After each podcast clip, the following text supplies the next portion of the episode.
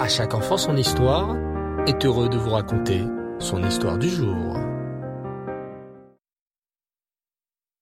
Bonsoir les enfants, j'espère que vous allez très très bien. Alors, euh, je voulais vous dire que j'ai beaucoup apprécié tous vos messages de Mazaltov pour euh, À chaque enfant son histoire et euh, je voudrais vous faire un coucou de là où vous m'écoutez, que ça soit en voiture, à table, avant de dormir. Donc euh, voilà, coucou à tous les enfants. Merci, merci beaucoup de m'écouter et surtout merci de prendre exemple sur tous nos tzadikim. Alors, nous allons raconter l'histoire de ce soir en rapport avec, bien sûr, la paracha de la semaine. Vous savez comment s'appelle la paracha de notre semaine? Oui, bien sûr, la paracha Béchalach. Alors, ce soir, j'aimerais vous parler d'une qualité très spéciale, la confiance en Hachem. Car oui, Hachem est comme notre papa. Il s'occupe de nous à chaque instant. Écoutez maintenant cette histoire. Ce soir-là, quand Shimon rentra à la maison, il avait l'air un peu inquiet. Que t'arrive-t-il, mon chéri? lui demanda sa maman. Je stresse un peu, maman. À l'école, on nous a donné plein de devoirs. Il y a un exposé sur les plantes pour lundi, un contrôle de mathématiques pour mardi, un contrôle d'anglais pour mercredi. Oh là là, mais c'est vrai, ça fait beaucoup tout ça. Eh oui, maman, je m'inquiète. Comment je vais faire pour m'organiser? Mon chéri, je vais te dire un très grand secret il faut que tu prennes une leçon de la manne. Hein? La manne? Mais quel rapport, maman? Bon, est-ce que tu sais déjà ce que c'est la manne? Bien sûr, maman.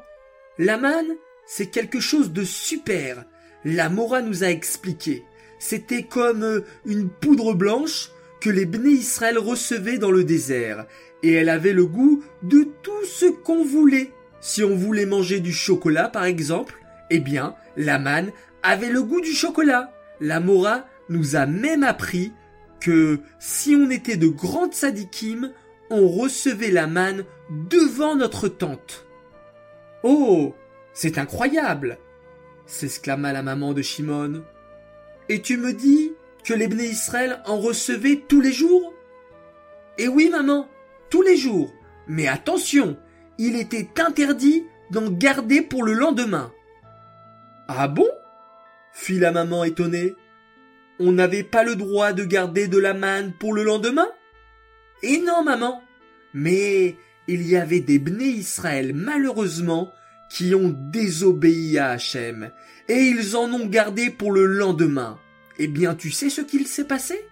Le lendemain, leur manne est devenue des goûtante, pleine de vers de terre, berk. Ah oui, fit la maman de Shimon, tu as raison, c'est vraiment dégoûtant. Mais maman, je ne comprends pas. Pourquoi les Israël n'avaient pas le droit de garder de la manne pour le lendemain? Peut-être qu'ils avaient peur de ne pas en recevoir le lendemain, alors c'est pour ça qu'ils faisaient des provisions. Oh, tu as posé une très bonne question, mon fils, sourit la maman de Shimon. En fait, Hachem voulait nous apprendre à avoir confiance en lui. Chaque jour, je dois avoir confiance en Hachem qu'il m'aidera aujourd'hui.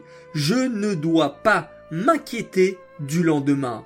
Oh là là, et demain, est-ce qu'Hachem va me donner de la manne Ou oh là là, est-ce qu'Hachem va m'aider pour mon exposé de lundi? Mon contrôle du mardi ou du mercredi expliqua la maman de Shimon en lui faisant un clin d'œil. Shimon fit un grand sourire à sa maman.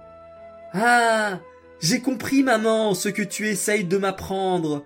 Comme pour la manne dans le désert, je ne dois pas m'inquiéter pour mes devoirs pour demain ou après-demain. Je dois avoir confiance en Hachem que chaque jour il va m'aider.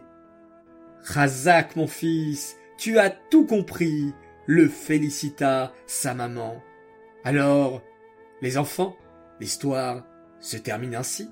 Soyons nous aussi comme les Bné Israël, et comme Shimon, et apprenons à avoir confiance en Hachem. Un juif n'est jamais inquiet, car il sait qu'Hachem va l'aider chaque jour. Voilà. J'espère que cette histoire vous a plu.